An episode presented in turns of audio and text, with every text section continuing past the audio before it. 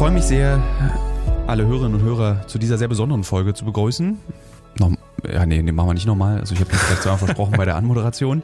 Mein heutiger Gast ist Kaspar Dudek. Der kommt ja auch öfter schon in diesem Podcast vor. Ich nenne ja immer gerne volle Namen, fällt mir gerade auf. Das sollte ich eigentlich nicht machen. Kaspar ist aber ein äh, Kollege von mir und wir nehmen diesen Notfall-Podcast auf, weil ich nämlich einen Podcast versaut habe. Den Podcast, den ich mit Flo im Zug in der Ukraine vor zwei Tagen, drei Tagen aufgenommen habe und äh, leider vergessen habe, mir einen Kopfhörer aufzusetzen.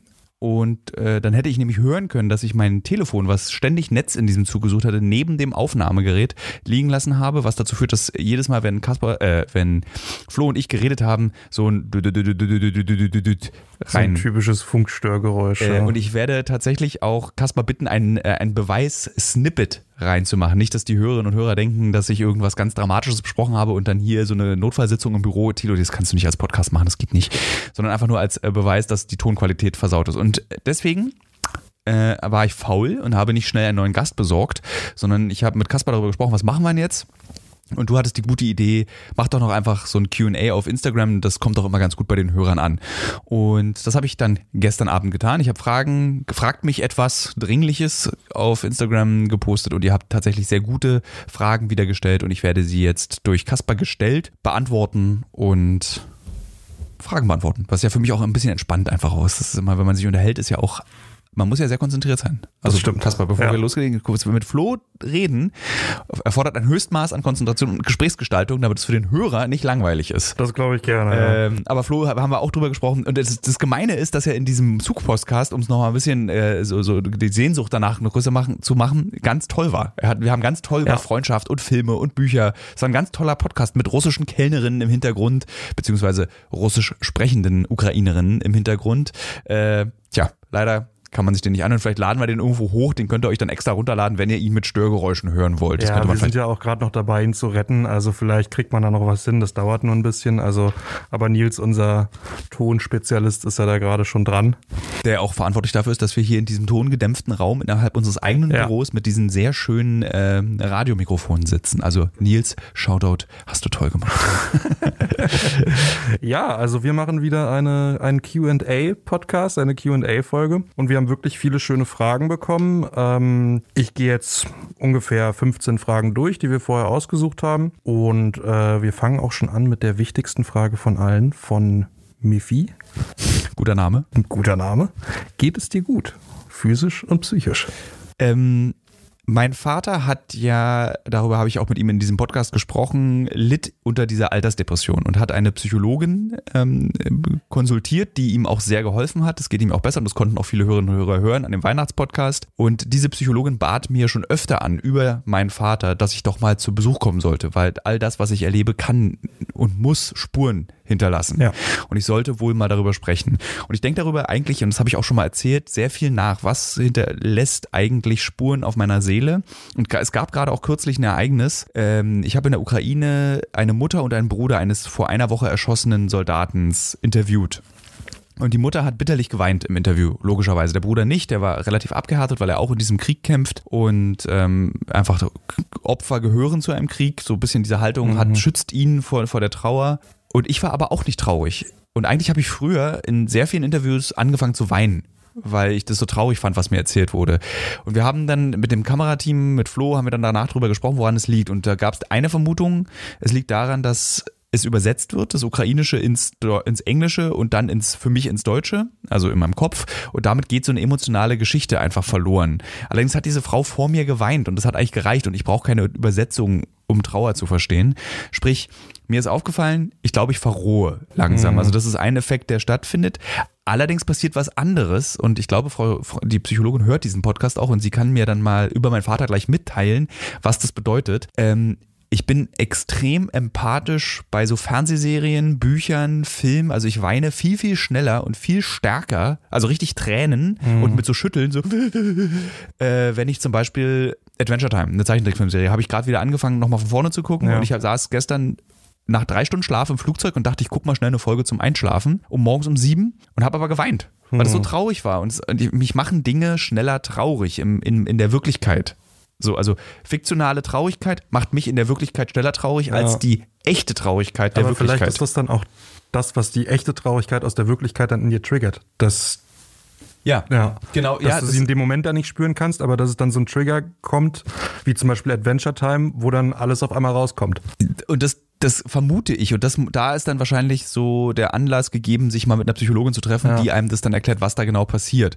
Es gab einmal eine Situation, dass ich zum Beispiel aus dem Irak mal wieder kam. Ich glaube, die erste Irakreise vor drei Jahren oder vor vier Jahren. Und dann habe ich meine Eltern an der Ampel getroffen und dann habe ich einfach angefangen zu weinen, weil ich, ich war so erschöpft, ich konnte nicht mehr all das, was ich da gesehen und erlebt habe. Und ich, die haben einfach nur gesagt, Tachchen, so, wie geht's denn? Und dann so, eigentlich gut. Und dann kam das so aus mir raus. Ja. Was ich aber eben nicht habe, sind so Albträume, ich kann nicht schlafen. Das habe ich nur, wenn ich wirklich aus ganz dramatischen Gebieten zurückkomme, dann habe ich meistens so eine Woche Schlaflosigkeit oder unruhiger Schlaf.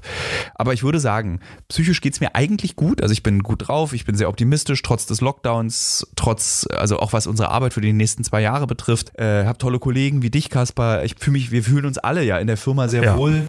Äh, es ist schönes Arbeiten. Ähm, ähm, so da bedrückt mich eigentlich nichts. So, natürlich gibt es immer so Sparten in meinem Gehirn, Orte, wenn ich die betrete, empfinde ich dann besonderes Glück, Fantasien oder, oder auch besondere Trauer, wenn ich an bestimmte Dinge denke. Dann kann man, aber das ist so keine psychologische Konsequenz, die ich daraus sehe. Und Ja. physisch, also ich würde sagen, ich befinde mich gerade Also, äh, als fast 40-Jähriger auf dem Höhepunkt meiner Körperlichkeit. Also ernsthaft, ich glaube, ich war in meinem Leben noch nie so sportlich wie zurzeit, weil ich einfach so eine Angst habe, irgendwie so, ein- so ein ähm, mit so einer Fleischschürze 40-Jähriger. Ich glaube, das, was einfach jeder 40-Jähriger hat, diese Sportsucht und die fängt jetzt bei mir an. Also ihr wisst ja, ich glaube, oder Leute, die mir bei Instagram folgen, wissen, wie sehr gerne ich schwimme. Ich habe jetzt überlegt, ob ich mich 2022 für einen Schwimmwe Schwimmwettbewerb, also wirklich 100 Meter Freistil, 100 Meter Brust anmelde, äh, weil ähm, ich zum Beispiel in der Ukraine die Möglichkeit nutze, dort eben schwimmen zu gehen und habe dann auch tatsächlich im Januar angefangen zu joggen. Ich habe Joggen immer gehasst, aber ich habe einen Schwimmlehrer mir genommen letztes Jahr und der meinte so, du musst, ähm, du schwimmst gut und ich sehe auch Potenzial. Und ähm, aber du musst mehr für deine Ausdauer tun. Ja. So, und da gibt's halt das Joggen, das Mittel Ja. der Wahl. Und ich habe Joggen immer gehasst, fand das immer so ein Kna- Beknackti-Sport. Das war für mich immer so, irgendwie diese Leute, die an der Ampel stehen.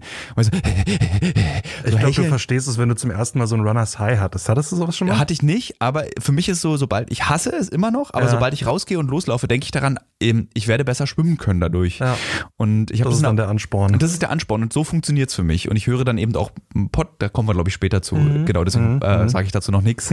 Also körperlich geht's mir gut, psychisch, ich würde sagen, schwierig, aber eigentlich gut. Also ich habe keine Symptome, also keine echten Symptome einer Depression. Mhm. Ich habe keine Symptome von äh, posttraumatischer Belastungsstörung.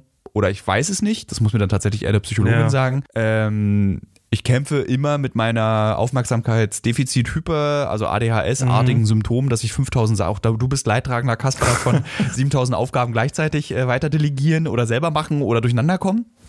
Aber es geht mir eigentlich gut. Danke, Miffy, für diese Frage. Das klingt doch, naja, ganz okay. ganz okay. Ähm, dieser Baba fragt, eine Frage, die mich auch sehr interessiert hat, weil ich habe es ja auch nur durch die Instagram-Stories mitbekommen. Mhm. Was hat es eigentlich mit den Katzen auf sich?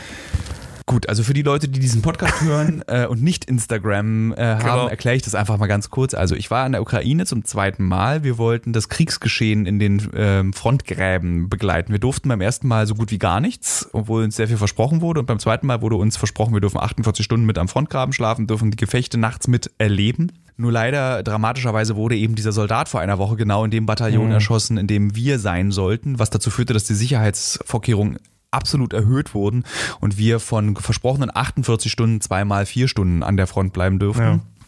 Und es gibt so Trenchcats nennen die das davor, also Front, also äh, Graben, wie heißt Frontgraben? Frontgraben, heißen die ja. Frontgräben? Ja, Ja, Frontgräben. ja. Frontgrabenkatzen, die werden dort geboren und die helfen den Soldaten vor Ort sehr nicht irre zu werden. Also die werden dann wirklich, da wird sich mehr drum gekümmert als um sich selbst.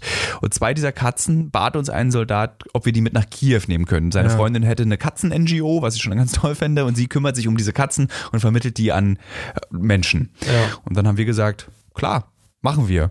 Und dann hatten wir plötzlich zwei Katzen. Also ich hatte dann irgendwie eine schwere Schussweste an, einen Helm und eine Katze auf dem Nacken, die einfach dann auch mich nicht mehr in Ruhe ließ und damit mein Herz eroberte. Also diese Katze, wir hatten die dann in so einem Karton im Auto Ja. mit so Löchern drin und äh, es stellte sich dann aus, da heraus, dass unser Fahrer, der eigentlich Sergei heißt, von uns allen aber immer Sergei genannt wurde, weil wir nämlich einen sehr, sehr sprachunbegabten Kameramann haben, der Sergei gesagt hat die ganze Zeit. Und Sergei war aber genauso verliebt in diese Katzen und nach zehn Minuten Fahrt wurde dann entschieden, wir lassen sie jetzt aus dem Karton, wir fahren ja elf Stunden. Und dann sind diese Katzen immer einfach überall rumgelaufen, haben sich überall hingelegt und äh, die graue kleine Katze, Schützi habe ich sie genannt, äh, ist immer zu mir nach hinten, hat sich so auf mich raufgeschmiegt, hingelegt, sich streichen lassen und dann einfach direkt aufgestanden, sich zwischen meine Beine gesetzt und angefangen zu pullern. So, was war Ah, so ihr, entweder ja. danke, hier ist es bequem bei dir. Also, es ist ja, kennen wir ja vielleicht aus unseren Partnerschaften oder familiären Verhältnissen, wenn man voreinander sich traut zu pullern, dann, Dann ist ist, man ja so, so, so eine. Intimität Ja. und Vertrautheit. Und diese Katze muss das bei mir empfunden haben. und die zweite Katze war etwas älter und die war so, das war so krass. Weil die erste Frage war ja, habe ich PTBS oder geht es mir psychisch schlecht? Ich hatte bei den Katzen das Gefühl, die waren so ganz anschmieglich, was ja bei Katzen eher ungewöhnlich Selten ist. ja. Äh, Ja, nicht selten, Die haben sich aber- dann auch immer als die und Sergej, der Fahrer wollte, ich wollte, dass die bei mir im Zimmer schlafen, trotz Katzenhaarallergie im Ja. Hotel abends und Sergej wollte dann aber, dass die bei ihm schlafen und dann war er ganz traurig, als ich meinte, schlafen bei mir und dann schickte er dann immer in die WhatsApp-Gruppe, wir haben so Fotos, wie beide Katzen so auf seiner Brust schlafen. Also die haben sich auch automatisch immer auf den Menschen raufgelegt Ja. und mit dem gekuschelt. So, dann haben wir sie nach Kiew gefahren, abgegeben. Es gab wirklich intensive Überlegungen, ob ich sie mit nach Berlin nehme. Ich habe auch versucht, so in meinem gesamten sozialen Umfeld Überredungsdinge äh, zu machen. Ähnlich wie der Lada Niva, den ich ja im Podcast vorher besprochen habe. Zwischeninfo. Ich habe mich gegen den Lada Niva entschieden, Ach, aus echt? Vernunftsgründen. Ich werde ihn mir nicht kaufen. Es ist eine Schmutzschleuder, es ist ein unvernünftiges Auto, es ist unsicher, es ist, äh, man muss viel reparieren und wahrscheinlich hätte ich nach 14 Tagen kein Interesse mehr daran. Ich sage Ja. das mit einer großen Trauer in der Stimme, weil ich selbst hätte ihn mir, wenn ich nicht Gespräche geführt hätte mit verschiedenen Personen, gekauft. Finde ich aber gut, dass du ihn nicht gekauft hast. Schön. also die Katzen leben jetzt glücklich bei, äh, ein, bei der Katzenfrau, die im Übrigen die Freundin ist des einen Soldaten. ja. Und ich kriege jetzt immer weiter Fotos geschickt von Katzen in einer Kiewer Wohnung. Diese Frontkatzen, das sind also dann im Prinzip wilde Katzen, die da sich einfach vermehren und da in Ja. dem Schützengraben Es gibt bleiben. so Fronthunde und Frontkatzen Mhm. und die wirken auch alle echt irre, weil die natürlich auch in einer Welt groß werden, die Ja. furchtbar ist. Ja. Äh, aber was mich erstaunt ist, ist, dass äh, auch bei Instagram, dass die Sorge um die Katzen häufig größer ist als die Sorge der Viewer bei Instagram um mich oder um die Soldaten. Also ich habe noch nie so viele Privatnachrichten Geht's bekommen. Katzen gut? Wie geht's den Katzen? Was machst du als nächstes? Haben sie genug zu fressen? Du musst ihnen das geben, du musst ihnen das geben. So davor irgendwie so ein erschöpfter und dann habe ich ja gemeinerweise auch so ein Bild hochgeladen, irgendwie erst die Katze dann so ein ganz hartes Soldatenbild. Ja. So das ist die Wirklichkeit. Eigentlich sollten wir uns mehr darum sorgen. Ja. Aber liebe Hörerinnen, liebe Hörer, den Katzen geht's gut. Äh, die nächste Frage von unserer Kollegin, ehemaligen Kollegin Julia Zebetta. Äh, hätte die Katze nicht eine Bürokatze werden können?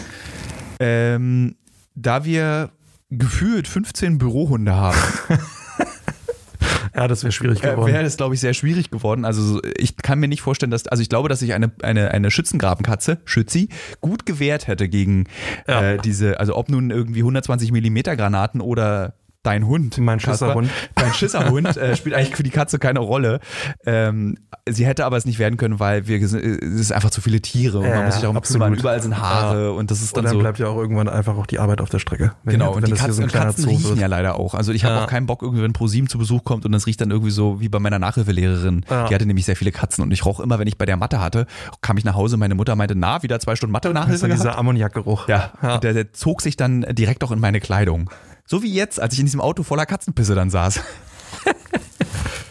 Also, die, um das nochmal zu erzählen, die Katze hat gepullert und ich habe sie dann am Schwanz hochgezogen und habe sie und sie hat einfach weiter hat gepullert, gepullert. und ich habe Und dann hast so Taschentücher unter gehalten. ihr, die ihren Pullerpo geschoben und die wurden dann auch ganz warm und das war der Katze einfach komplett egal. Und frischer Katzenurin riecht gar nicht so schlimm, ist mir aufgefallen. Es wird dann eher über, die, über den. Ja, den ja, so Verlauf der Zeit es wird's eklig, ja. Und das ja. zieht auch wirklich gut in so einen Sitz ein, Ja. so ein Autositz. Ja. Bin ich sehr froh, dass mein Hund schon äh, stubenrein war, als wir ihn bekommen So haben. wurde mir die Katze im Übrigen überreicht. Die Katze Das ist stubenrein. stubenrein. Sie pullert nur außerhalb des, des, äh, des, des Bunkers, in dem sie immer schläft. Also okay.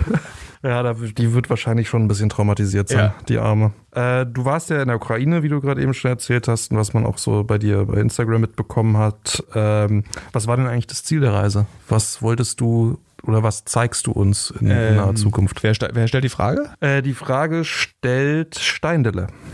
Der, das, also, es gibt diesen Ukraine-Konflikt und ich arbeite ja auch beim Fokus. Das war lustigerweise auch eine Frage, die steht aber nicht auf der Liste. Ne? Nee, die steht nicht auf der Aber Liste. die Ob das, dein, ob das dein Hauptberuf genau, ist. Äh, da, äh, jemand hat gefragt, ob der äh, Job beim Fokus mein Hauptberuf ist. Vor vier Jahren hätte ich gesagt, ja. Jetzt ist es nicht mehr so. Es ist nicht mehr mein Hauptberuf. Ähm, ich habe hab auch mit diesem, mit der Sportlichkeit, die mich gerade begleitet, begleitet mich auch gerade so eine, wa- was ist eigentlich mein Beruf? Frage sehr intensiv. Und ich rede sehr viel. Ich bin eng befreundet mit dem stellvertretenden Chefredakteur des Fokus. Wir reden sehr viel darüber. Bin ich eigentlich noch Printjournalist?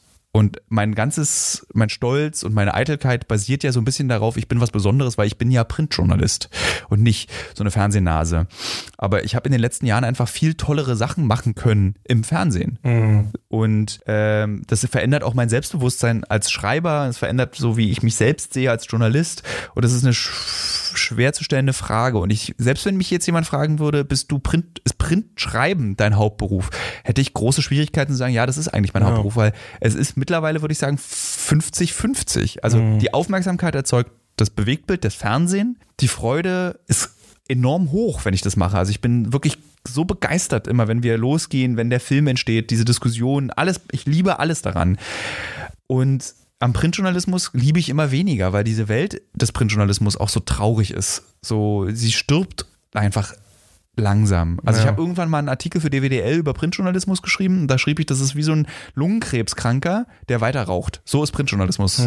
So, du weißt eigentlich, du stirbst ändert schon, äh, aber du änderst Ja. auch nichts daran. Ja. Und, und alles, was du änderst, kommt immer fünf Jahre gefühlt zu spät. Merkt man das in den Redaktionen, Ja. an den Mitarbeitern? Ja, es hat einfach keiner mehr Lust. Also Ja. bis, also nicht nur beim Fokus, auch alle anderen Redaktionen. ja. Also die große Ausnahme bildet die Zeit. Wenn ich für die Zeit schreibe, äh, ist es immer sehr motiviert, äh, sehr besonderes Zusammenarbeiten. Ähm, aber beim Fokus hast du das Gefühl, du schreibst einen Artikel und das macht Spaß. Dann hatte ich ja, glaube ich, in einem anderen Podcast mal erzählt, wie unangenehm der Textchef ist, mit dem ich gerade da zusammenarbeite. Äh, du hast dann eben so, aber das ist auch, also ich bin auf der einen Seite ist der Textchef unangenehm, aber auf der anderen Seite denke ich auch viel über ihn nach, viel zu viel, als er eigentlich verdient hätte, dass ich über ihn nachdenke. Aber er hat trotzdem Einfluss auf meine Art des Schreibens und das ist ja auch seine Aufgabe. Also Ja. ich passe einfach mehr auf und bin nicht mehr so schludrig und versuche etwas zu ändern, aber trotzdem ist die Art und Weise, wie wir zusammenarbeiten, zu persönlich. Das ist nicht ein positiver Lerneffekt. Das ist eher so wie ein, ich fühle mich manchmal wie so ein Legastheniker im Deutschunterricht der aber gut in Mathe ist. So, so fühle ich mich, wenn ich mit diesem Mann rede und das ist sehr unangenehm. Ähm, aber ich würde sagen, dass Schreiben immer noch äh, die große, wichtige Sache in meinem Leben ist, die alles möglich gemacht hat, was ich heute machen kann. Und deswegen wird dieses auch nie weggehen. Aber es ist nicht mein Hauptberuf beim Fokus zu sein. Mehr.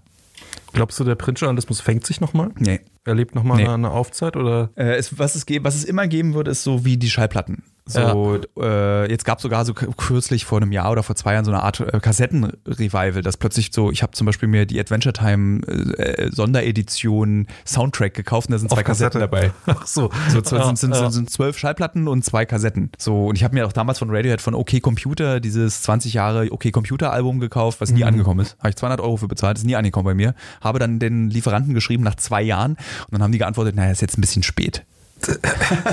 Weil mir irgendwann nach zwei Jahren eingefallen ist, Moment mal, habe ich mir nicht Da fehlt doch was. Da fehlt doch was. Ich habe mal wieder Lust auf OK Computer. Ähm, und es wird immer, es wird immer Printjournalismus geben, aber es ist kein Beruf, kein richtiger Beruf mehr im Sinne von, dass du davon leben kannst. Also würde ich nur freiberuflich Printjournalismus machen, ich kann das ganz klar sagen. Also ich verdiene nicht viel für die Kolumne, die ich für die Deutsche Bahn schreibe. Das ist wenig, nicht viel Geld. Ähm, wenn ich die Kolumnen zusammenzähle. Also ich hatte die Zeitkolumne ist weggebrochen über Reisen, weil es keine Reisen gibt. Ja. Dann hatte ich jetzt die, ich, wenn, ich würde sagen, ich schreibe eine Deutsche Bahnkolumne und zwei Reportagen im Monat als Printjournalist. Ich würde damit ungefähr 2500 Euro brutto verdienen. Was wirklich nicht viel Was ist. ist nicht viel. Und ich Nee. bin, ich habe lange Zeit als Journalist gearbeitet äh, und das ist auch nicht garantiert.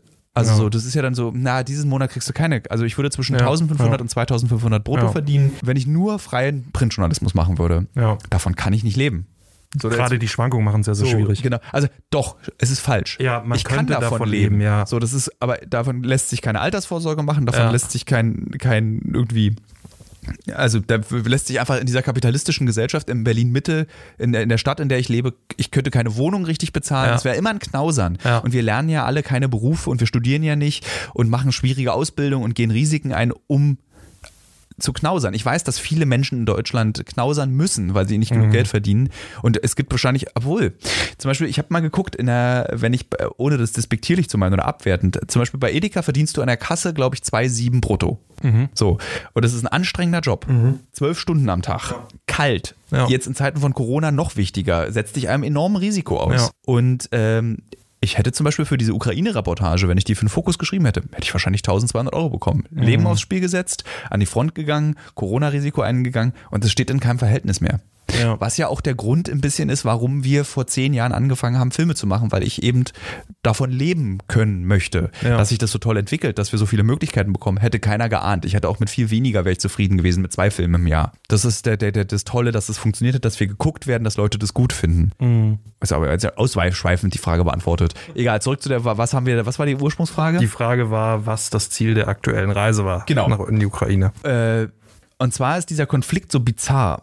Ähm, es gibt eben auf der einen Seite die Vorwürfe, dass eben auf der ukrainischen Seite nur Faschisten kämpfen, dass alles Nazis sind und auf der rechten Seite kämpfen eigentlich äh, Russen, die sich da Ja. irgendeine Propagandaarm haben. Und ich fand es so beides so sind so absolute Aussagen, dass ich gerne herausbekommen hätte, wie absolut, was ist da eigentlich, was läuft da? Was ist das für ein Krieg? Warum reden wir eigentlich überhaupt nicht mehr über diesen Krieg, der ja immer noch stattfindet und der ist tatsächlich nur eine Stunde 45, nicht zwei, wie ich im Film sagen werde, sondern nur eine Stunde 45 von Berlin mit dem Flugzeug entfernt. Also es ist wirklich nah Das ist wirklich nah. na, ein naher Konflikt. Und ich wollte einfach wissen, warum redet keiner drüber? Wer sind die Parteien wirklich? Wer kämpft da gegeneinander? Was sind die Motive? Wie sieht dieser Krieg aus? So, Ja. das war so ein bisschen die Idee dahinter. Leider haben wir es bislang nicht geschafft, auf die, in die Volksrepublik Donetsk zu kommen, also in diesen Teil der Separatisten. Wir kommen einfach nicht rein durch Corona. Wir schaffen es nicht. Wir haben alles versucht. Von illegal über Russland einreisen, über Grenzüberschritt illegal von der Ukraine. Aber die Risiken sind mir dann an einem bestimmten Punkt zu hoch. Also wenn selbst der Kontakt vor Ort sagt, ob ich noch alle Tassen im Schrank hätte, dass ich das probieren möchte. Wenn wir erwischt werden, komme ich 15 Jahre ins Gefängnis und er kommt nie wieder raus. Also so, da meinte ich dann so, aber ich will es wissen. Wir haben dann eine andere Lösung gefunden, mit der ich nicht ganz zufrieden bin. Wir haben dann auf der anderen Seite eben jemanden beauftragt, mal zu filmen und Interviews zu führen, so äh, alternativ. Aber das war so ein bisschen das Ziel und die Motivation und das ist das, was ihr dann auch als Film sehen werdet. Ich glaube, es gibt sehr viele Fragen. Ich weiß nicht, ob die drin vorkommen. Kommt Uncovered und wann geht's Ja, weiter? ja. Stellst du sie auch nochmal? Die kommen nicht drin vor, weil wir die im letzten schon äh, beantwortet Genau, also ich weiß gar nicht, ob ich das sagen darf, aber es kommt uncovered, es geht weiter und es werden viele Folgen kommen und macht euch keine Sorgen. Aber ihr wisst, was draußen los ist. Wir kommen einfach nicht weg. Ja. Also wir haben einen riesen Ordner an vorbereiteten Themen. Kaspar recherchiert auch an Themen genauso mit und will Filme machen. Also wie gesagt, Kaspar unser Volo, ich habe gestern oder so, habe ich das glaube ich geschrieben, dass es mir so leid tut in dieser Scheißzeit, dass du jetzt aber ich Volontär habe dir auch geantwortet, dass ich Ja. echt noch Glück habe, dass ich trotz Corona, trotz der schwierigen Zeit noch einen festen Job habe und täglich Aufgaben habe. aber du kannst nichts machen, was man als Volontär, weißt du, du kannst nicht irgendwie, du kannst keine, weißt du, du machst ja auch keine Fehler Aber in das dem, was du dir ja machst. nicht leid tun. Das ist ja Doch, einfach die Situation. Ich will ja, dass du auf Drehs kommst. Ich will, dass du Material löscht. Ich will, dass du, ich will, dass du so Fehler machst, dass du was lernst. Ich will sauer auf dich sein. Ich will, dass wir irgendwie, ist nicht so schlimm, Kasper, kriegen wir schon hin. Ich will so eine Situation. Und jetzt ist es irgendwie so, na, und wie läuft's im Homeoffice? Ich werde irre. Das ist das, was wir miteinander besprechen. Und das tut mir so leid. ja, aber das Volo geht ja auch noch anderthalb Jahre. Ja, es geht noch also, weiter. Ich denke, da wirst du noch genug Möglichkeiten Ja. haben, sauer auf mich Ja. zu sein. Nächste Frage. Ähm, Levi CK Anton sagt, sag mal bitte etwas Positives über, über Ukrainer bzw. die Ukraine. Die Ukraine ist cooler, als man denkt. Kannst du das bestätigen? Die Ukraine, ich weiß gar nicht, ich, ich weiß gar nicht, ob man denkt, dass die, denkst du, Kasper, dass die Ukraine doof ist? Ich habe der Ukraine eigentlich nie so einen Wert zugerechnet wie doof oder nicht das doof. wollte ich gerade sagen. Ich glaube, die meisten Menschen haben gar kein Verhältnis zur Ja, Ukraine. ja. Ähm, dann gibt es eben dieses, was angeblich von russischer Propaganda äh, ähm, etablierte Bild, dass viele Faschisten eben auf Seiten der Ukrainer kämpfen. Dem kann ich schon mal widersprechen. Es gibt, und das ist das meine eigene Erfahrung vor Ort, es gibt allerdings sehr nationalistische Kräfte, die da am Werk sind, die dort mitmachen, die sich freiwillig entscheiden, in einen Krieg zu ziehen für ihr Land, für die eine Landidee. Und ich habe auch mit einer Person darüber diskutiert, aber dafür darüber dann mehr im Film. Ähm, ich war privat auch schon mal in der Ukraine, äh, für mein beknacktes Buch auch, was ich geschrieben habe, mit dem beknackten Titel, haben wir schon oft genug drüber geredet. Ähm, und ich war aber auch privat tatsächlich im Urlaub dort, weil ich wissen wollte, wie dieses Land ist. Es war also, bevor ich überhaupt also so journalistisch habe ich so immer so gefährliche Backpacking-Touren gemacht. Also ich habe immer schon so einen Hang zu, ich fahre mit dem Zug nach Kiew und dann mit dem Auto nach Odessa. Das war so der Plan. Und das habe Ja. ich gemacht. Und was erstaunlich an der Ukraine ist, oder wie wir sagen in diesem Podcast, schon erstaunlich. Ähm, Das ist sehr, ist nicht erstaunlich, das, aber doch eigentlich schon, weil ich in vielen äh, slawischen Ländern äh, furchtbares Essen, was nur aus Fett und Borscht und rote Beete besteht, aber in der Ukraine habe ich das Gefühl, war das Essen immer top. Also selbst an so Tankstellen hatte ich das Gefühl, richtig super Essen immer zu bekommen. Was hast du da so gegessen? An der Tankstelle gibt es so eine, das, eine Catwurst, hieß es zu DDR-Zeiten. Das ist so eine, du kennst das glaube ich als Berliner auch. Kenne ich noch, ja. Äh, Das ist halt so eine Art Osthotdog. Ja. Der, der ist so kross und die Soße war so köstlich und diese Würste waren auch einfach immer zu groß, die man dazu bekommen Schön, wie hat. du Würste gesagt hast. Würste. Es war immer viel zu lang und viel zu viel Wurst, die man einfach dazu. Es war also, du hattest, die Berliner Catwurst ist immer zu schnell alle. Ah. Und du hast unten das Soßen-Brot-Verhältnis ist zu groß. Du hast unten so einen See aus Würzketchup, der dann einfach dir über die Hände läuft, der das Brot weich und matschig macht. Da nicht. So ein krosses Brot mit genau dem richtigen Soßenanteil und einer viel zu langen Wurst. So eine anderthalb Meter Wurst. So eine viel- gefühlt anderthalb Meter Wurst. Und warst dann auch satt und konntest dann direkt wieder in deinen komatösen Mittagsschlaf fallen äh, auf den. Und jetzt kommt der große Nachteil der Ukraine. Die Straßen. Ja. Wir sind ja zweimal elf Stunden Auto gefahren und dann nochmal dreimal sieben und nochmal dreimal fünf Stunden. Holprig? Es ist kein, es ist unfassbare Schlaglöcher, so dass ich hinten gelegen habe und geschlafen habe, weil hinten war so Gepäck und ich konnte die Füße nicht runterstellen. Das klingt bequem, wer aber elf Stunden immer wieder hochhüpft mit einer pissenden Katze zwischen den Beinen. Es ist nicht bequem und hat, du bist dann so ab Tag vier sitze ich dann auch im Auto wie so ein alter Mann und mach dann auch immer bei jedem Schlag doch so Mann, oh, Mann. Und werd dann so, ich werde dann so richtig sauer irgendwann, also mit mir selbst, nicht mit den anderen Ja. im Auto. Ich sitze dann wirklich am letzten Tag wirklich so, so ich halte die Scheiße nicht mehr aus. Diese Scheiße, ich will, ich hab keinen Bock mehr. Ich will, ich will nie wieder, ich will jetzt einen Hubschrauber. Ja, wenn man dazu die ganze Zeit noch angepinkelt wird? Ja, und ich habe dann auch gelesen, ich habe dann äh, Andrea Petkovic Buch, habe ich im letzten Podcast, glaube ich, drüber erzählt, äh, durch, ah, das ist scheiße, das hat ja nicht geklappt, das hört man ja nicht, dass diese zwei Bücher, die ich gelesen habe, dieses neue, Ah, das Ma- war im Zug-Podcast. genau, ne? das Martin Suter Buch, was ich so Vielleicht geil, hört man es doch noch, aber dann in der nächsten oder übernächsten Folge. Okay, gut, machen wir es so. Und das ist ja dann auch bei Holpern kannst du ja nicht lesen. Äh, bei das ist ja Woppel-Woppel-Buch, Hops. Dann habe ich versucht, auf dem iPad Filme zu gucken. Nicht funktioniert, äh, weil alles so, dann so eine Mikrovibration auch hatte. Und dann ist mir einfach so kotzübel geworden. Was gut ging, war äh, Switch spielen, Nintendo spielen. Das, Das ging, ging. Das ging, weil irgendwie du, die Arme waren dann mein, mein Gimbal, der dann das Wackeln so ausgeglichen hat. Äh, und deswegen konnte ich so ein bisschen Switch spielen. Also die Straßen sind zum Kotzen. Das Land landschaftlich ist furchtbar langweilig. Also du hast halt einfach Felder, das ist ja irgendwie die Kornkammer Russlands, war es ja mal. Und du siehst, es sind nur Felder. Felder, Felder, Felder, Felder, Felder. Aber wenn du dann ans Wasser kommst, ist es sehr schön, ähm, also an, am Asowschen Meer und auch am Schwarzen Meer ist es sehr schön. Die Stadt Nikolaev ist sehr schön, weil sie so einen wilden Flusslauf hat. Es ist schon irgendwie sehr besonders, muss man aber auch wollen. So ist jetzt, ist jetzt nicht Thailand Osteuropas. Ja, So. ja, ja. Ist schon derbe als Land, so würde ich es bezeichnen. Was, was, was denkst du, ist so das, das schönste Land des, des Ostblocks? Also das Thailand Osteuropas? Bulgarien, Rumänien, würde ich Bulgarien, sagen. Rumänien, ja. Das sind so ganz, also die sind alle irgendwie sehr besonders, die Das Länder. ich gefunden. Huch. Ups. Jetzt hat sich hier dazwischen gequatscht. äh, Bulgarien, Rumänien habe ich als in Erinnerung, also Rumänien wegen auch der Karpaten. Das ist einfach so ein ganz wildes Land, äh, auch sehr divers und unterschiedlich, was da leben so irgendwie gefühlt Österreicher in der links oben in der Ecke und rechts außen leben irgendwie so, so Osteuropäer eben, die so Ja. eine ganz andere Mentalität auch haben. Und Bulgarien mag ich, weil das das einzige Land ist. Ich hasse Tomaten. Außer bulgarische und ich habe esse sehr gerne Bulgarien in, Toma äh, in Tomaten. Bulgarien in ich esse Tomaten. sehr gerne Tomaten in Bulgarien. Und ein sehr enger Freund ist äh, seine Eltern, seine Mutter, sein Vater, einer von beiden kommt aus Bulgarien und irgendwie fühle ich mich da wohl in diesem Land. Meine beste Freundin, eine meiner engsten Freundinnen, ich habe nicht so viele enge Freundinnen, das funktioniert irgendwie nie so richtig, äh, kommt ist Bulgar, also dessen ihr Vater ist Bulgare und irgendwie mag ich dieses Land. Es hat- irgendwie fühlt sich gut an. So Wie unterscheiden sich denn bulgarische Tomaten von italienischen Tomaten? ähm, die, ich weiß es nicht, weil die italienischen Tomaten, da beiß ich kurz rein, finde die eklig und bulgarische Tomaten sind einfach sehr groß, Sind sehr fleischiger? fest. Ja, ich glaube, weiß nicht, was fleischig bedeutet. Also so Fleischtomaten, die so, die einfach wenig Flüssigkeit haben Ja, genau. und viel Die, Fruchtfleisch. was ich finde ja, äh, Tomaten haben für mich sowas. Kennst du noch aus der Schulspeisung diese Aluminiumgabeln? ja. Wenn du damit an eine, an eine Plombe rangekommen bist. Und dieses Britzeln, was dabei entsteht und dieser metallische Geschmack, den du dann im Mund bekommst, so schmecken Tomaten für mich. Das bekommst du von Tomaten. Das bekomme ich von Tomaten. Und bulgarische Tomaten schmecken wie so ein Gericht. So, Ja, ich, ich ja, finde, ja, eine Tomate ja. ist schon ein fertig gekochtes Gericht in Bulgarien, weil die einfach so toll süß und irgendwie so lustig und nicht diesen. äh, Ich meine, das ist, wenn es im Winter kalt wird, ja, Mhm. und du hast diese, wir kennen es alle, diese Masken, dann läuft dir doch so eine, kein Popel aus der Nase, aber so eine sämige Schnodder. Flüssigkeit, ja. Das ist das, was in Tomaten ist. Und warum essen Leute das? Ja, also das einzige Problem, was ich auch mit Tomaten habe, ist, dass sie einfach, gerade wenn du sie halt nicht pur isst, Ja. dass sie halt jedes Gericht verwässern können. Verwässern, Also- verpopeln. Verpopeln, Ich, verschnoddern. ich, habe, ich, habe, ich besitze sehr viele Messer zu Hause, die alle unscharf sind, weil ich die Ja. so auch noch aus der ersten, also meine Messer, ja, mein, damit kannst du es eh vergessen, mein die zu schneiden. Besteckkasten ist noch aus Da der WG-Zeit. Brotmesser. Musst du schön mit dem Brotmesser So, schneiden. wenn du die so aufschneidest und dann sifft ja auch so dieser Glibber Ja. so raus und das läuft ja nicht raus wie Wasser, wie bei einer Gurke zum Beispiel, die du im Kühlschrank vergisst, die dann irgendwie so irgendwann nur so eine Wasserpfütze wird. äh, eine Tomate, wenn ich eine Tomate halbiere, läuft die Nase dieser Tomate. Und die Popel sind diese Tomatensamen und der Tomatenglobber. Und das möchte ich nicht das essen. ist ein furchtbarer Vergleich. Ja, tut mir leid. Ich brauche lange You- Zeit, um wieder eine can't Tomate zu essen. Tinos Podcast hat einen Einbruch im Tomatenmarkt erzeugt. Stimmt, Popel. Oh Gott. Wir kommen zur nächsten Frage.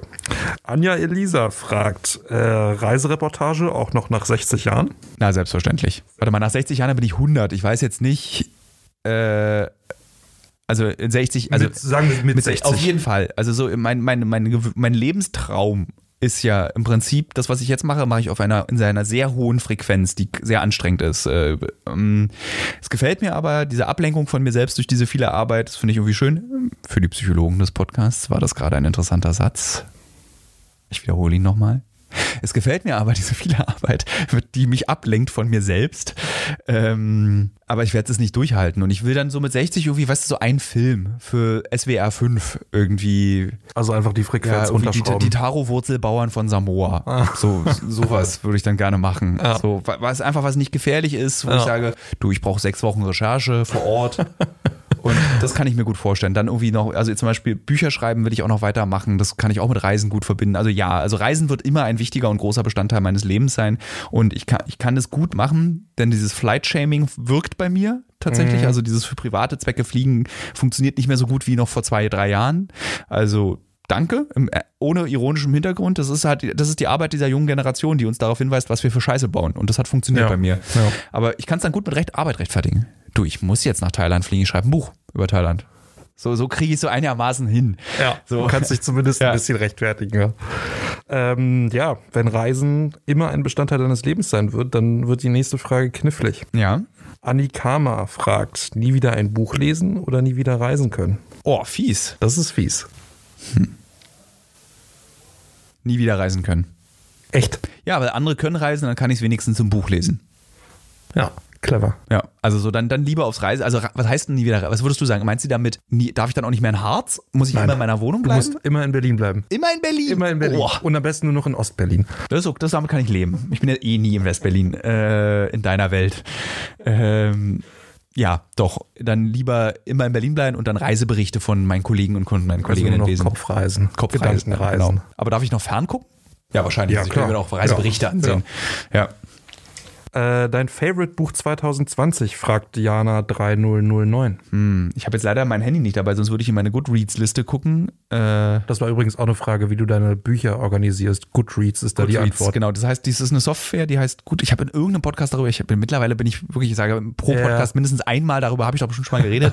Bitte schreibt mir mal bei Instagram, ob es schlimm ist, wenn ich mich wiederhole. Das würde ich nämlich gerne mal wissen, Das kommt in jedem Podcast vor. dass ich das schreibe. Nein, dass, äh, dass, Dass ich dass, mich dass wiederhole? Leute sich wiederholen. Also Okay. äh, im Allgemeinen in Podcasts Okay, wiederholen sich ich Leute beruhigt. noch und ja. Weil ich das sehr unangenehm finde und es passiert mir in letzter Zeit recht häufig, glaube ich, auch ein Symptom des 40 Jahre alt werdens. Zum Beispiel äh, die Redakteurin, mit der ich sehr vertraulich auch äh, bei ProSieben über Uncover-Themen rede und über so generell Medien und alles mögliche. Wir besprechen uns sehr angenehm miteinander und irgendwann fällt mir immer auf, dass ich das, was ich erzählt habe, im Telefonat vorher ihr schon erzählt habe und sie unterbricht mich aber auch nicht. Und ich finde es dann so, dann so ich fühle mich so ertappt, wenn ich so Vielleicht Dinge... merkt sie es aber selber nicht. Doch, sie sagt ja, du hast mir schon, also hast du mir schon erzählt, genau, genau so, genau gleich hast du es mir erzählt. Ach du Scheiße. Und meine Mutter ärgert mich immer, wenn ich meiner Mutter zum Beispiel zwei Sachen gleichzeitig erzähle. Dann sagt sie nicht immer, sagt sie, brauchst nicht weiter erzählen, hast schon erzählt, sondern sie macht dann auch den bösen Satz dazu. Na, hast du die Geschichte schon 100 Leuten erzählt und hast vergessen, dass du es mir schon erzählt hast? Und das ist ja der Grund, warum man sich wiederholt in Erzählungen ist, weil man diese Geschichte schon so oft erzählt hat, dass man sich im Gehirn nicht mehr daran erinnert, wem, Wem? habe ich sie eigentlich Ja. schon erzählt. Und das ist dann noch unangenehmer. Also ich entschuldige mich hier nochmal an dieser Stelle für Wiederholung. Ähm, Warte mal, aber die trotzdem Frage habe ich, glaub ich, nicht genau, beantwortet. Favorite Buch 2020 Ähm, ohne Goodreads. Also mein Favorit der Herzen ist ein Bildband, den ich mir gekauft habe, in dem scheißende Wehrmachtssoldaten abgebildet werden. Das fand ich ganz toll von einem niederländischen Fotografen. Shit heißt das Buch. Das fand ich einfach so großartig, weil das nämlich, falls sich die Hörerinnen und Hörer noch daran erinnern, es gab ja mal diese Remsmar Wehrmachtsausstellung in Deutschland, die ja zu einem ganz großen Skandal geführt hat, in dem in der, der Skandal war nicht etwa, ähm, die, es gibt eine Wehrmachtsausstellung, sondern der Skandal war, diese Wehrmachtsausstellung befleckt unsere Soldaten. Und das fand ich sowas von ekelhaft, diese Debatte. Das ist irgendwie so. Und aber diese, Auf, diese Ausstellung hatte tatsächlich die Aufgabe, diese Wehrmacht zu demystifizieren. Von dieser gerechten Armee, von dieser besonderen Armee. Und sie hat halt einfach gezeigt, wie die sich verhalten haben. Es gab genug Fotografien von äh, Wehrmachtssoldaten, wie sie irgendwie aufgeknüpfte polnische Juden in Dörfern zeigen. So. Und das fand ich besonders, weil das so ein, ein, das war ja nicht nur eine Wehrmachtsausstellung, sondern es war ja eben auch ein Auseinandersetzen mit den eigenen Großeltern. So. Ja. Und dieses Buch hebt es eben nochmal auf eine ganz andere Ebene, nämlich das macht diese stolzen Soldaten, die man ja als Deutsche oft nicht selten irgendwie hat noch, ich nicht, du wahrscheinlich auch nicht, Kaspar, sonst bist du sofort gekündigt, ähm, äh, beim Kacken.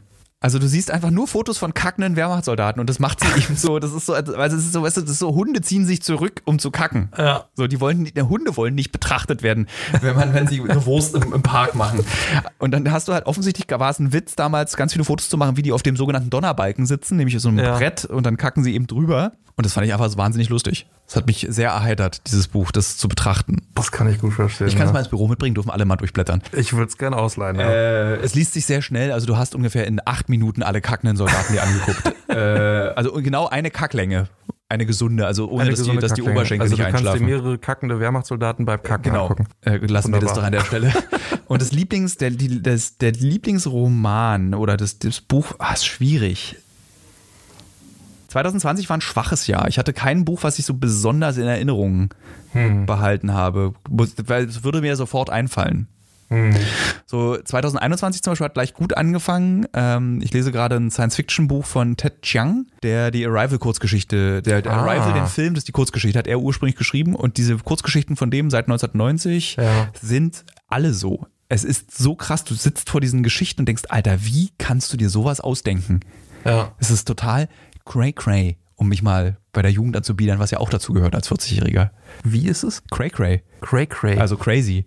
Und dann sagt man, sagt man ja, wenn man jetzt zwölf ist, sagt man jetzt, glaube ich, cray-cray. Sagt man das? Ja, ich mag, das Problem ist, dass ich sehr mag, diese Wörter zu sagen, cray cray. Ja. So, ich finde es einfach sehr gut. Ich habe mir Lost angewöhnt, weil es Jugendwort 2020 geworden ist. Also nicht, weil es Jugendwort geworden ist, aber ich habe es mir irgendwie angewöhnt. Ich weiß ich auch nicht finde warum. Lost, ich finde cringe auch ein sehr gutes Jugendwort. Cringe ist auch ein gutes Jugendwort. Ja. ähm, ich habe mir ja vor drei Jahren das Jugendwort des Jahres Alpha Kevin gekauft als Webseite. Ich besitze, also wer Interesse hat, ein, ja, ich, ich versuche mir immer die Jugendwörter, wenn die rauskommen, sofort die Webseiten dazu zu kaufen. Also wenn jemand Bock hat, irgendwie so Swag, Swag. Cray Swag Cray herzustellen. Cray Swag. Okay, jetzt ist es richtig, jetzt ist richtig Jetzt cringe. ist cringe, ja. Jetzt ist richtig hart. Also, falls jemand Interesse hat, einen äh, Alpha Kevin Pullover herzustellen, vielleicht sollte ich mal Alpha Industries fragen. So eine Alpha Kevin, Alpha Industries. Meinst super. du, die machen das? Meinst du, die ich habe ja von? Alpha, ich trage, habe ja diese rosafarbene Bomberjacke von Alpha und diese ja. goldene. Ja. Und die habe ich ja im Nazi-Film getragen mit großer Freude, um einfach deren eigene Mode zu entmystifizieren. Ähm, und die haben mir dann tatsächlich bei Instagram geschrieben, dass ich mir gerne was aus ihrem Katalog aussuchen könnte als Dankeschön. Und dann habe ich mir diesen Katalog angeguckt. Cool. Und da war aber nichts dabei, was mir gefallen hat.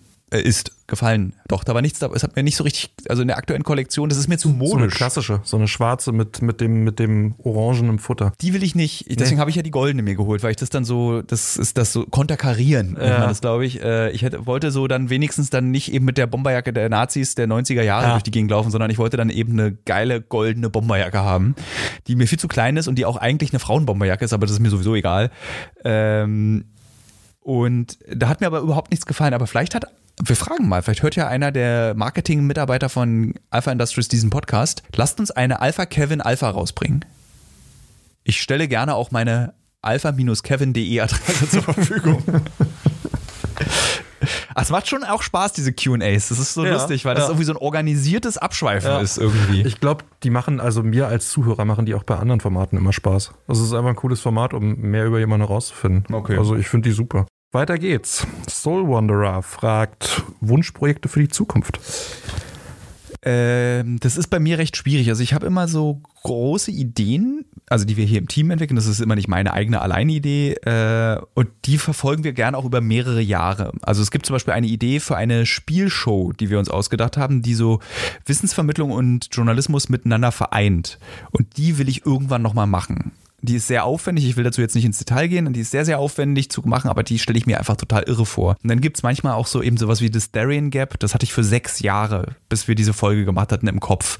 Aber meistens entstehen pro Jahr einfach immer wieder neue, immer wieder andere Dinge, die ich machen will. Jetzt habe ich zurzeit mhm. so ein bisschen so ein Antarktis-Fips. Ich möchte einfach gerne mal eine Geschichte in der Antarktis oh, ja. machen. Ja, da wäre ich sofort dabei. Da haben wir dabei. beide auch ja. mal dran recherchiert. Ja, also du hast recherchiert das und äh, irgendwie hätte ich richtig Bock darauf. Ja, so, so. Arktis-Expedition. Ja. Also ich werde, umso älter ich werde, stelle ich fest, habe ich mehr, mehr Lust, ich, ich, achte mal, dass ich über das Alter rede. Also Expeditionssachen. Das beschäftigt einfach, dich. Ja, beschäftigt mich. Äh, Expeditionssachen zu machen. Also gerne so lange Strecken von A nach B bis Z zu durchgehen und Dinge auf dem Weg zu erleben. Ja. Und nicht Interview hier, dann nach da fahren, da das machen und wieder zurück, sondern einfach, wir wissen gar nicht, was passiert. Ja. Also ich würde so gerne mal dieses, das war im Darien halt so toll. Wir wussten mhm. nicht, was passiert. So. Sondern einfach durch. Einfach durch. Und, und darauf, darauf habe ich echt richtig große Lust. Ja, ist ja eigentlich auch die schönere Art, zu ja. reisen für die Arbeit. Ja, das ist, dann ist es tatsächlich so ein bisschen wirklich wie so, wie früher reisen. Ja. So, nur, dass du eben dabei gedreht wirst und dafür auch noch bezahlt wirst. Ja. Und auch noch sterben kannst. Privat hätte ich ja, privat würde ich ja nicht diese Reisen unbedingt machen, auf denen man hops gehen kann. Das würde ich ja einfach nicht machen. Also ich würde ja nicht privat. Wer würde das schon? Ja, also ja. Na, wir haben welche getroffen, die auch privates Daring Ja gut, dann gibt es natürlich diese, diese, diese, wie, wie nennt man das? Black Tourism oder ja, Dark Tourism. Dark, Tourism, ja. Dark, Dark Tourism Aber genau. das würde ich privat nicht machen. Also ich würde privat nicht nach Somalia fahren, um, das fände ich irgendwie auch zynisch. Dafür gibt es ja auch eine Folge, Staffel 2 2, Folge 4. Genau. Kann man bei Join gucken. Terrazino fragt, wie bist du eigentlich Journalist geworden? Ähm, ich wollte das immer werden. Ja. Punkt. Also ich wollte erst Buchhändler werden mit 12, 13, weil meine Eltern das waren. Das war dann eben der, das, die Vorbildfunktion der Eltern und fand es irgendwie auch cool. Und, äh, aber mit und dann habe ich irgendwie durch meine Eltern und auch die Sorgen, die man als Buchhändler hat und auch das Buchhändlerleben ist halt weniger schmuckvoll, als man sich das vorstellt.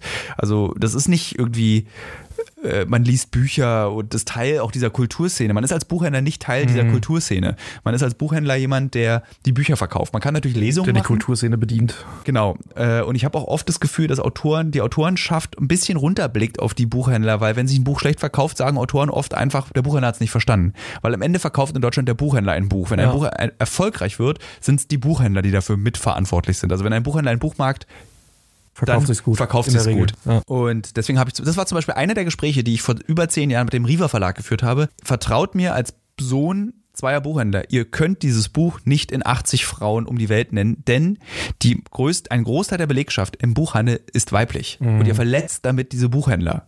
Die werden dieses Buch nicht verkaufen. Quatsch. Dann gehen wir eben an den Bahnhof. So. Nochmal hier ein kleiner Einblick zu diesem Buch. Äh, genau, und ähm, ich habe dann mit 13, 14 habe ich irgendwie, wurde eine Schülerzeitung gegründet und ich hab, fand es total toll, Schülerzeitung zu machen. Und da stand für mich eigentlich nach, ich glaube, nach der ersten Themenkonferenz stand klar, das möchte ich machen. Mhm. Ich konnte, ich habe, glaube ich, ich habe auch die Schülerzeitung, ähm, Klärwerk hieß das, und, und der damalige Chefredakteur, Alexander Becker, äh, hat äh, mir vor kurzem auch mal alte PDFs, also PDFs geschickt von den alten Ausgaben. Und das ist so lustig, wenn ich diese Texte lese, das, da, da, ich das bin halt schon ich. Das ist ja. so schreibe ich irgendwie im ja. Prinzip auch noch heute. Ja. Und auch die Themen, das war dann so Comics, habe ich dann besprochen, irgendwie so Videospiele.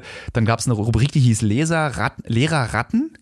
Und Lehrerratten. War, genau, und das war, du musstest, ein, äh, du hast ein, ein, Porträt geschrieben über einen Lehrer und die Schüler mussten raten, wer das ist. Ah, cool. So, und dann war die eine Konsequenz eines Lehrerrattens über einen Chemielehrer, den ich, der, der sich so damals aus pubertärer Renitenzsicht so angebiedert hat an uns Jugendliche. Er hatte immer ganz kurze Hosen an, war immer so ein cooler, hatten irgendwie so immer so ein Bein irgendwo hingestellt und hat dann irgendwie so äh, ziemlich dumme Sachen auch gemacht, die ich heute heutzutage auch furchtbar finde. Also um ehrlich zu sein, finde ich es noch schlimmer, wenn ich jetzt darüber nachdenke. Der hat dann zum Beispiel in den Klassenraum reingerufen, äh, statistisch gesehen sind 10% der Menschen homosexuell.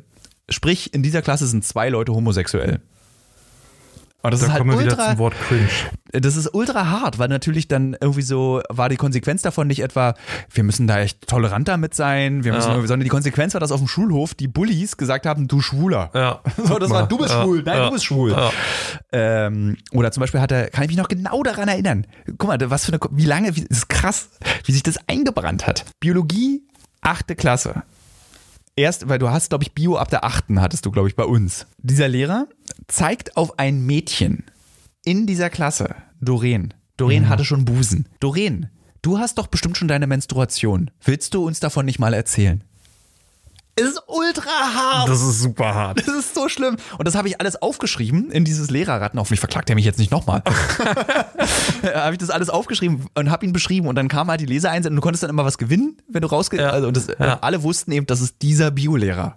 Und der, das war jetzt, das klingt jetzt, wenn ich das erzähle, auch so ein bisschen übergriffig. Der war aber nie irgendwie so, der hat uns nicht, der war nicht so touchy oder der war so, der war einfach nur extrem direkt und brutal, aber dadurch auch unsensibel. Und ich fand den Sehr einfach unsensibel, sehr ja. unsensibel. Ja. So, und das habe ich aufgeschrieben und dann hat der, glaube ich, die Ausgabe wurde gestoppt. Der Schulleiter hat immer die Ausgabe voll gelesen. Der Druck wurde angehalten. Der Lehrer hat mir gedroht mit rechtlichen Konsequenzen. Und ich war 15 und ich fand es so geil. Ja. Ich fand es so geil, dass, dass sich was verändert, dass sich was bewegt. Der Lehrer hat sein Verhalten. Es fand es das und das war für mich so eine Art Initiationsritus für Journalismus. So mir ging es gar nicht ums Schreiben, mir ging es nicht ums Filme machen, mir ging es einfach darum, du kannst echt Dinge auf eine coole, Verändern. lustige Art verändern. Ja. Also es war halt ein Porträt, was ich geschrieben habe, hat was verändert und das, und das und seitdem stand fest, ich will Journalist werden. Hab dann auch, glaube ich, zeitnah am Armbrotstisch zu meinen Eltern gesagt, ich werde kein Buchhändler mehr, ich werde Journalist. Was dazu geführt hat, dass meine Mutter, das habe ich aber, glaube ich, schon erzählt, äh, dass meine Mutter eben gesagt hat, du wirst, kannst kein Journalist werden, wir kennen niemanden in der Branche und das stimmt tatsächlich, es gab keine Verbindung und da gibt es irgendeine Frage, war nämlich auch, braucht man Vitamin B, ja, die kommt noch. Ja. Genau. Und die kann ich gleich mitbeantworten. Ja. Ich hatte kein Vitamin B, Ja. um Journalist zu werden. Also jeder in Deutschland kann Journalist werden, wenn er möchte. So und äh, was dazu, ich glaube, was wichtig ist, ist, du musst dir halt wirklich den Arsch aufreißen. Ja, und die Frage ist, ob man äh, ohne Vitamin B schnell bei öden Arbeitgebern landet. Das ist natürlich auch immer eine Frage des Glücks. Also Des du kannst natürlich Schweineglück haben. Genau, es ist Glück, ähm, es ist Durchhaltevermögen und was bei Journalismus, besonders beim Printjournalismus, ich weiß nicht, ob es heute immer noch so ist, ein Mechanismus dieser Branche ist es, und das ist, sage ich jetzt wirklich kritisch, andere schlecht zu machen. Ja. Also die junge Generation wird in diese öden Jobs reingedrängt, weil sehr viele Vorgesetzte sagen, du kannst es nicht, du bist nicht talentiert und sie sind sich und was dort passiert ist, ist, das ist mit ihnen auch gemacht worden und sie geben das einfach weiter Mhm. nach unten. So, du bist schlecht, du bist nicht vorbereitet, du bist ein schlechter Schreiber. Und sie denken, es, es muss so funktionieren, Das damit muss so sie sich da funktionieren. durchquälen. Das, aber das hinterlässt große Narben auf Ja. den sensiblen Seelen von Journalisten und Schreibern. Was dazu führt, dass sie sich weniger zutrauen, als sie eigentlich könnten.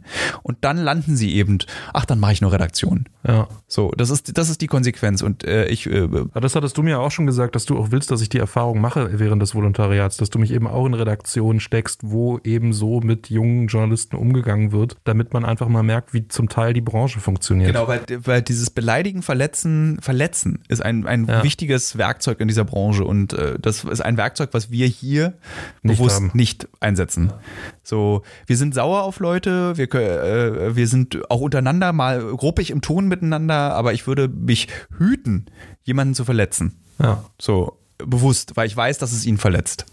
Das habe ich früher, war ich so, als ich, als hatten wir, da haben wir drüber gesprochen, als ich hatte, als diese Firma begann vor 2006, also vor 14 Jahren, war ich echt eine Arschgeige. Also ich war kein guter, ich war aber auch noch ganz jung. Also auch ich, weil du auch so behandelt ich wurdest, wurde so war das auch behandelt so Mechanismus? und ich dachte, ich muss das jetzt auch machen. Ja. Ich dachte, ich muss Choleriker sein, ich dachte, ich muss hektisch sein, ich dachte, ich muss vier Schachteln Zigaretten am Tag rauchen, ich dachte, ich muss beleidigend sein, weil ich dachte, das ist die Attitüde eines Vorgesetzten. Ja. Und ich war halt, wie alt war ich nach dem Volo? 25, habe mein erstes Heft selber machen dürfen und war dann eben in der Produktion dieses Heftes mit Leuten doof.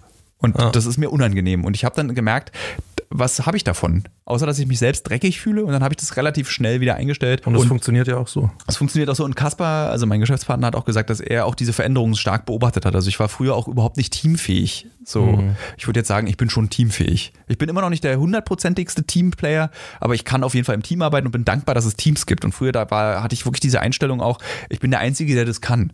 Also diese Arroganz. So, ich bin der, wenn die anderen das machen, muss ich es eh nochmal neu machen. Und das ist ja auch eine Einstellung, die ganz oft dir vermittelt wird, eben im Journalismus. So, und so gibst du Arbeit ab. Ach, das bringt ja eh nichts. Ich muss ja eh dann nochmal, macht der das ja dann besser, in Anführungsstrichen. Ja. Und ja. Da, und das musst du durchhalten, das wollte ich sagen. Das musst du eben durchhalten als Journalist. Da musst, du- da musst du dich durchkämpfen. Du musst so überzeugt sein, und zwar nicht im arroganten Sinne, dass du das Richtige machst, sondern du musst überzeugt sein, egal, es kommen noch andere. Und das ist ja auch nicht nur im Journalismus so. Ich glaube, das ist im Handwerk ist das oft auch so. Das ist in vielen Ausbildungsberufen. Und ich würde Journalismus ist für mich eher ein Ausbildungsberuf als ein, äh, so ein Studiumsberuf. Ja, das war auch der erste Teil der Frage von äh, Anna Blons. Äh, macht es noch Sinn, Journalistik zu studieren? Nein, überhaupt nicht. Also auch wir hatten beide Ja, das Gespräch, als das du dich hier beworben hast. Äh, studiert wird. Also es gibt, macht Journalistenschulen, das ist aber meistens nach einem Studium oder nach einem Volontariat, äh, wenn ihr für ein Medium gearbeitet habt. Aber Journalismus zu studieren ist, oh, lass mich einen Vergleich zu finden, so als würdest du ein Buch schreiben wollen und du studierst Publizistik. Mhm. So, du verstehst dann, wie der Markt funktioniert. Ähm, Aber du hast keine, du weißt nicht, wie die Praxis funktioniert. genau, also, oder du willst Arzt werden und studierst eigentlich Medizingeschichte. Ja. So ist es ein bisschen. So es ist einfach vorbei am Berufsleben. Und das, das Berufsleben des Journalisten ändert sich so schnell, immer wieder, immer wieder, dass ein Studium gar nicht hinterherkommt, diese Wissen, dieses Inhalte zu vermitteln. Was ich, aber nicht schlimm finde, ist zum Beispiel an der DJS, in der Deutsche Journalistenschule in München, die ja, glaube ich, auf dem Universitätsgelände auch stattfindet. Äh, das ist natürlich cool. Und das ist auch sehr privilegiert, wenn du dort eine Stelle, also einen, einen Platz bekommst. Total super. Ich persönlich habe, habe ich auch schon 30 Mal erzählt, bin nicht so ein großer Fan davon, weil alle die Absolventen, die da rauskommen, sind dann alle irgendwie gleich. Also die machen alle irgendwie das Gleiche, schreiben gleich, produzieren gleich, haben eine gleiche Vorstellung. Ich finde, wenn man durch diesen Parcourslauf, Volontariat, Praktika geht, ist man so ein bist du zwar immer so ein bisschen der Doofe in der Redaktion, weil du ja nicht studiert hast, nicht äh, an der DJS warst, du bist immer, wirst immer unterschätzt, was ein großer Vorteil ist, und du bist immer so ein bisschen der, naja, der Trottli, der da irgendwie mit, mitmachen darf bei der ganzen Geschichte. Aber zum Beispiel der stellvertretende Chefredakteur von, äh, vom Fokus, wirklich toller Typ. DJS nicht abgeschlossen, Volo, Volo hat er abgeschlossen, das war's. Nie studiert zu Ende. Ja. Und wir lachen halt immer darüber, dass, weißt du, so, wir haben halt viele Kollegen, die davon, davon überzeugt sind, dass sie die Besseren sind, weil sie studiert haben. Und wir so, wir, wahrscheinlich schreibst du besser als ich, lieber Kollege, aber ich habe einfach wahnsinnig viel Spaß. Ja. So, und muss nicht andere Leute anmeckern, Ja. so, damit ich mich besser fühle. So, nächste Frage. Sarah Buren fragt, jetzt kommen wir ein bisschen ab vom Thema äh, Journalismus. Äh, was hältst du von den aktuellen Äußerungen in die letzte Instanz? Das war die WDR-Show jetzt. Ich, es, auch im letzten Podcast diskutiert, müsste ich mich politischer äußern auf Instagram. Ist Ja. natürlich die, was ich davon halte, ist klar, es ist extrem peinlich, Ja. was dort passiert ist. Und ich glaube, wir wollen jetzt auch nicht denselben Fehler machen, uns Nee. als zwei weiße Männer über Genau. von uns nicht erlebten das ist Rassismus reden. Ich sage nur dazu, das ist extrem peinlich auch, weil wir Ja. durch letztes Jahr und sehr spät erst gelernt haben, wie man so eine Debatten führen sollte. Genau. Und zwar nicht mit Thomas Gottschalk und äh, Janine Kunze Genau. und Mickey Beisenherz. der überraschend ruhig dabei geblieben Ja, ist, was mich ja, überrascht hat, weil der ja. ist ja eigentlich ein sehr politischer Mensch und ich war fast hat mich auch enttäuscht. überrascht, dass irgendwie, er weil der ja eigentlich gesagt knallhartes hinkriegt. So. Ähm, und ich, also diese, also ich habe mich, diese Scham, die die vier jetzt empfinden sollten, oder fünf, waren es fünf? Fünf. Fünf. Da war noch der. Äh, also ich empfehle einfach den. Hörern und Hörerinnen äh, dieses Podcast nochmal, oder wer jetzt neu eingestiegen ist, ist die Folge mit Nikita, Nikita äh, Thompson zum Thema Rassismus Nachbarin ist, genau. die auch unsere Nachbarin ist, einfach mal reinhören, äh, weil dann kann, kann man auch mal ganz gut nachempfinden. Also wie, also ich gehe aus diesem Podcast mit einer Scham raus und wenn ich an diesen Podcast denke, läuft es mir kalt den Rücken runter, Ja. was ich alles falsch gemacht habe und wie falsch ich mich verhalte. Ja. Und dass damit nichts getan, also auch der Reflex, ich habe mich immer falsch verhalten, jetzt meist neu, entschuldigt das nicht. Ich äh, die Grundannahme ist, wir als weiße, privilegierte Menschen sind per se rassistisch. Ohne dass wir es wollen, ohne dass wir es möchten, ohne dass wir es aktiv ausformulieren. Und warum das so ist, kann man sich in diesem Podcast sehr gut anhören. Empfehle ich allen, die, nicht, die sich die Folge noch nicht angehört haben. Genau. Dann machen wir weiter. Ronda Abe fragt, hörst du selber Podcasts? Ähm, ja, sehr wenig. Mein Podcast-Verhalten ist aber anders. Ich höre, wenn ich zum Beispiel, äh, also wenn ich mich auf ein Thema vorbereite, höre ich passend zu diesem Thema Podcasts mir an. Und da gibt es dann, was ich finde, auch bei Recherche, also es gibt keinen speziellen. Ähm, aber es gibt Podcasts, die ich regelmäßig höre, zum Beispiel, wenn ich Sport mache. Also ich habe früher beim Schwimmen sehr viel, da gibt es so wasserfeste Kopfhörer. Das mache ich jetzt nicht mehr, weil ich mich sehr genau auf meine Züge, Atemfrequenz, Beinschläge konzentriere. Und das stört Podcast. Äh, und bei meinem neuen Hasshobby Laufen, da macht es tatsächlich sehr viel Spaß, Podcast zu hören. Und da habe ich zwei jetzt alte, die ich schon immer höre, entdeckt. Einmal läuft schon meines hochgeschätzten Kollegen und äh, Filmgeschäftsführers Hannes Bohn. Und in deren Podcast ist so lustig, es piepen die jeden vollen Namen immer aus. Echt? ist ist, also, ähm, also als ein Da müssen wirklich- wir jetzt schon zweimal piepen. Oder Machen wir dreimal. nicht. Äh, Also Hannes habe ich kennengelernt im. Studium, als wir Japanisch studiert haben zusammen und Hannes war sehr gut und wir beide haben zusammen gelernt und seitdem sind wir eigentlich Freunde und irgendwann hat Hannes hat immer gejobbt als Buchhalter in der Firma seines Vaters und dann habe ich ihn irgendwann gefragt, hast du Bock nicht auch bei uns Buchhaltung zu machen? Und er hat diesen schönen Satz gesagt, er, er mag diesen Beruf Buchhaltung überhaupt nicht, aber es macht ihm sehr viel Spaß, hier Buchhaltung zu machen. So, das ist seine Arbeitseinstellung. Und er hat einen Podcast seit 200 Folgen, also seit acht Jahren, glaube ich, aus dem Prenzlauer Berg. Vier Prenzlauer Berger unterhalten sich über die Prenzlauer Bergigsten Dinge, die man sich vorstellen kann. und ich liebe es wirklich, und ich mag die Formulierung, ich liebe es nicht, aber in diesem Fall liebe, ich liebe es wirklich, diesen vier Männern dabei zuzuhören und deren, manchmal haben sie auch Gäste, wie sie über das Sterben ihres Bezirks sprechen und darüber, welche Schule 1995 den höchsten Flot-Faktor hatte und wie die Snackability der Greifswalder Straße ist. Also das ist einfach großartig. Also es ist wirklich, das ist die vorletzte Folge, die aktuelle, die ist so gut, die geht vier Stunden und sie haben einfach alle Straßen und Plätze des Prenzlauer Bergs mit einem Zahlensystem belegt und eingeordnet. Snackability 60. Ah, als ich 16 war, war die Snackability 100, weil da gab es ja so einen guten Pommesladen. Ich glaube, das war der erste Burgerladen der DDR. Also, also Snackability besagt, was für geile Fressbuden es genau. an welcher Ecke gibt. Ja, und Flirtfaktor war, wer hat wen wo damals geküsst. Das ist einfach ganz toll. Und das ist natürlich, muss man die vier kennen und man muss den Prenzlauer Berg kennen, um das zu mögen, aber es ist so warm und es ist eine, äh, dieser Podcast macht auch Heimweh weg einfach. Das ist ja, einfach ganz toll, das kann ich sehr empfehlen. Also dann, auch immer ein Begleiter auf Reisen? Oft ja, also wirklich äh, zum Einschlafen oder eben beim Joggen. Ich höre jetzt tatsächlich ausschließlich das nur noch beim Joggen, weil ich jogge immer so eine halbe Stunde, das reicht mir. Ähm, Versuch's zu steigern. Also mein Ziel ist es, eigentlich wollte ich das nie öffentlich erzählen, weil ich das auch noch so ultra peinlich finde, wenn dann immer bei Instagram irgendwie so Bilder von so verschwitzten Gesichtern, ey, kapier ein Part so von 4,50 Meter, äh, mache ich jetzt einmal ganz kurz. Äh, mein Ziel ist es, 10 Kilometer in einer Stunde zu schaffen, ohne irgendeine Wettbewerbsform dabei zu erreichen. Und äh, mhm. ich habe dann irgendwie so eine App, wo die, die dir dann beibringt, wie man das dann schafft. Und jedenfalls, diesen Podcast höre ich dann immer in halbstündlichen Abständen. Ich mache das Laufen sehr erträglich. Und Nils Podcast möchte ich nochmal kurz shoutouten. Stimmt, 52. Äh, 52 und 1 oder sowas. Und 1. Ähm, können wir nochmal die Shownotes, den richtigen genau. Namen dann machen. Shoutout an Nils, der ähm, auch gerade diesen, den, den verkackten Podcast rettet. Äh, den höre ich mir ganz gerne an, weil Nils so auf so eine recht langweilige Art über nerdige Themen spricht. Und das finde ich irgendwie schön. Das hört sich einfach so weg. Weißt du, wenn ich zum Beispiel so äh, Rumble Pack oder diese ganzen Nerd-Podcasts, da muss man so konzentriert zuhören. Und dann reden die irgendwie 16 Stunden über die Einführung der PS1. Das ist mir zu viel. Bei Nils ist genau das richtige Maß aus. Ja, gestern habe ich mir einen Gulasch gemacht. Und in der 1996er Version von Terminator 2, so, weißt du, so, das ist genau das richtige Maß dazwischen. So. Ähm, PSN 2302 fragt, gibt es einen Lieblingskäfer Käfer oder ein Lieblingsinsekt? Ja, Gibt es, äh, ich, die ändern sich aber. Also ich hatte jahrelang waren äh, Nashorn-Rüsselkäfer bzw. Rüsselkäfer meine Lieblingskäfer, die gibt es auch in Europa. Das sind kleine Käfer, die äh, sind hübsch, haben einen kleinen Rüssel. Und ich mochte, dass die einen kleinen Rüssel haben. Und die laufen immer sehr trottelig. Irgendwie süß. Sind sehr süß, sehen die auch aus. Ähm, kann ich bei Instagram dann mal hochladen. Ein Foto von einem Rüsselkäfer. Die fliegen sehr schön. Die haben einen sehr schön gebauten Flugapparat. Da gibt es auch Videos, wie die starten. Und das war aber so, die habe ich aus der Kindheit mitgebracht, diese Käfer, weil die sind ein bisschen schwerer zu finden. Das ist nicht nur Mistkäfer.